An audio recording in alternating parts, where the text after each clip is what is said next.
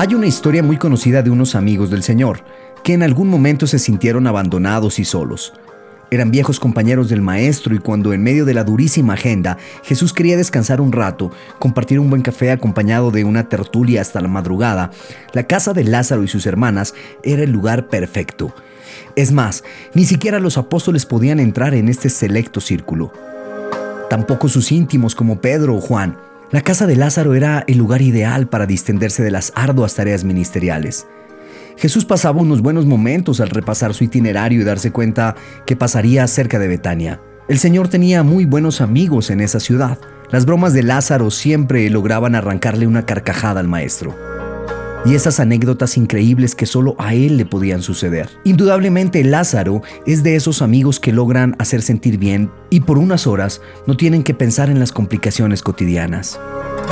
Marta era una experta en la cocina y preparaba una deliciosa comida. El maestro podía sentir el dulce aroma de su arte culinario aún antes de entrar en la casa. Y María, con sus eternas y ocurrentes preguntas y esas singulares frases que parecían sacadas de un libro de reflexiones o filosofía. Definitivamente el Señor tiene tres buenos amigos con quien compartir una distendida cena. No tiene que avisar con mucha antelación, solo envía un mensajero a decirles que Jesús estaba a la otra orilla me dice que cuando desocupe y termine con su tarea, pasará a comer algo. Además, insistió con que Marta no olvide prepararle ese pastel que tanto le gusta.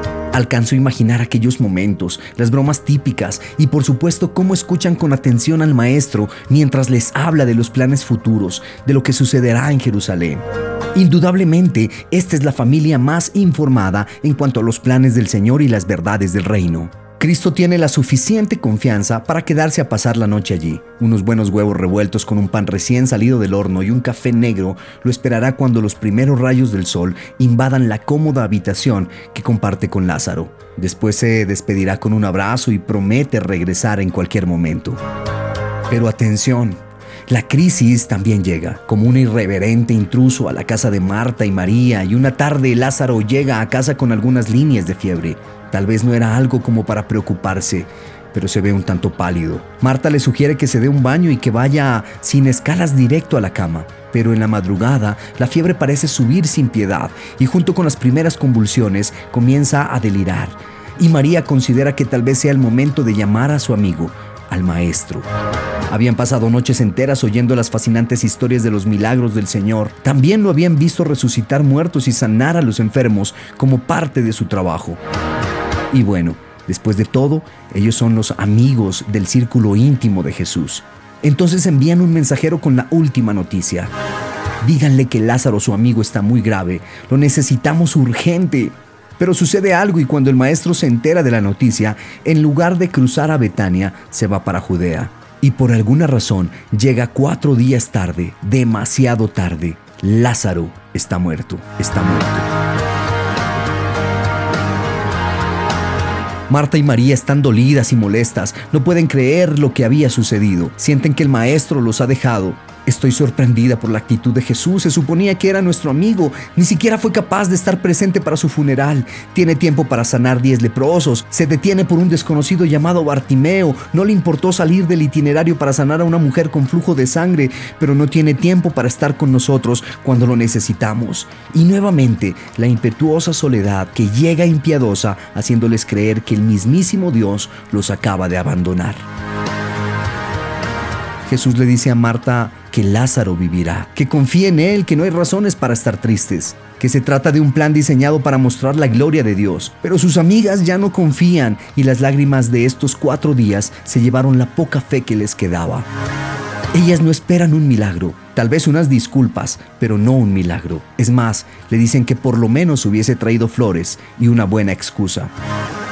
¿No podía Pedro reemplazarte y predicar unos días? No lo puedo creer, dice Marta. Los vecinos están asombrados de tu amistad. Con amigos como tú, ¿quién necesita enemigos? De haber estado aquí, mi hermano no estaría muerto. El Señor observa la mirada hostil y acusadora de esa misma mujer que tantas veces le había preparado su torta favorita. Observa la tristeza y la falta de fe de María, con quien compartió tantas verdades, y nuevamente el común denominador de la soledad. Debiste haber llegado a tiempo. Pudiste hacer algo, enviar a alguien aunque sea. las acusaciones de siempre dirigidas a quien creemos que debió ayudarnos. Fue entonces cuando Jesús lloró. Jesús lloró. No te confundas tú también, porque Jesús no lloraba por Lázaro. ¿Por qué llorar por alguien a quien va a resucitar en cuestión de minutos? Jesús no lloraba por su amigo Lázaro, Cristo llora por Marta, por María, por sus amigas, por sus amigos, por tantas horas compartidas, por tantas tazas de café, por los momentos hablando de los secretos escondidos y los planes del cielo, tantas veces de hablar sobre su misión en la tierra. Eran amigos, pero no lo conocían. Bueno, dice María, no es que dudemos, pero una cosa es sanar un enfermo y otra muy distinta, hacer algo con un muerto. Confiaban en él, pero con ciertas restricciones, con reservas. Eres Dios siempre y cuando mi problema no sea tan grande, inclusive hasta que te supere a ti. Marta y María y aún los vecinos de Betania no comprenden que solo es un plan para que Él pueda mostrar su gloria que jamás los ha dejado solos. Por el contrario, el propósito era traerlos hacia Él y que formen parte de la historia grande de las Escrituras. Aún a pesar de todo, el Señor les da una oportunidad para creer. Les ordena que quiten la piedra y Jesús traerá a Lázaro de regreso. Sí, la misma piedra que él mismo podría pulverizar o hacerla levitar, aquella que decenas de ángeles muy gustosos estarían dispuestos a mover pero Jesús les dará la oportunidad a sus amigos. Marta y María, respetables vecinos, solo voy a pedirles un enorme favor. Si aún les quedan ganas de confiar y creen en esta amistad, corran la piedra de la tumba. El mismo Señor que iba a resucitar a un muerto les deja participar del milagro.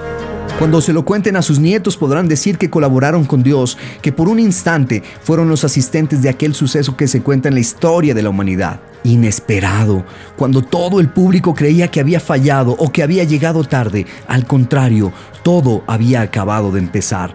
Sucedió lo que nadie esperaba que sucediera y el poder del Maestro quedó en evidencia y todo el mundo llegó a saber que ni la muerte pudo con el Maestro.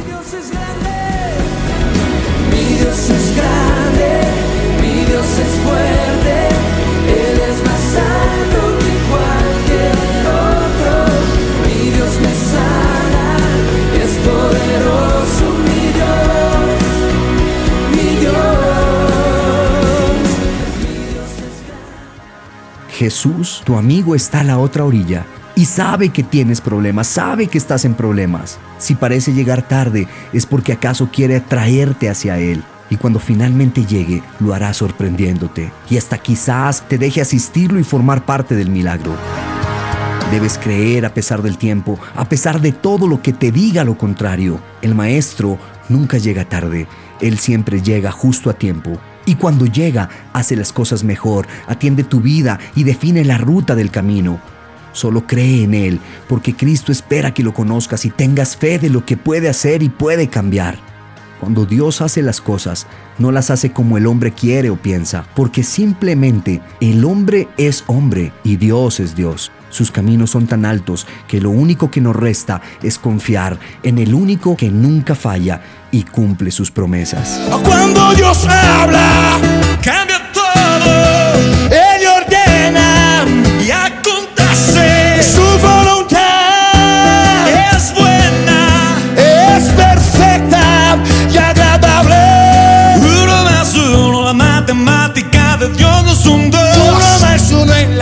Matemática de Dios puede ser un millón.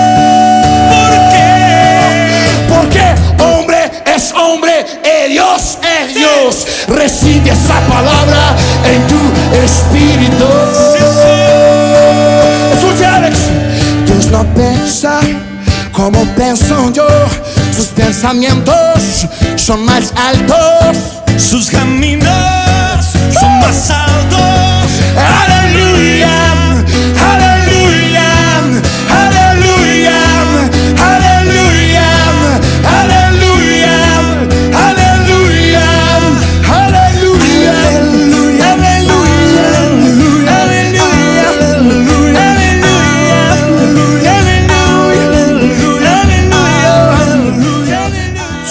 Esteban López. Que Dios te bendiga.